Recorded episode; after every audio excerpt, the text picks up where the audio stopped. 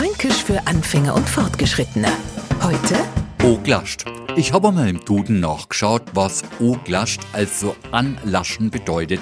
So viel wie zusammenfügen. Ich glaube, der müssten das Ding mal wieder fränkisch überarbeiten.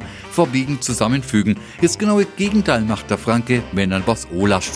Er trennt sie davor. Und da ist wurscht, ob er sie von seinem Hobby oder seinem Partner trennt. Sag einmal, treibst nur du gar keinen Sport mehr? Na, das hat mich total oglascht. Fränkisch für Anfänger und Fortgeschrittene. Morgen früh eine neue Folge. Alle Folgen als Podcast unter radiof.de.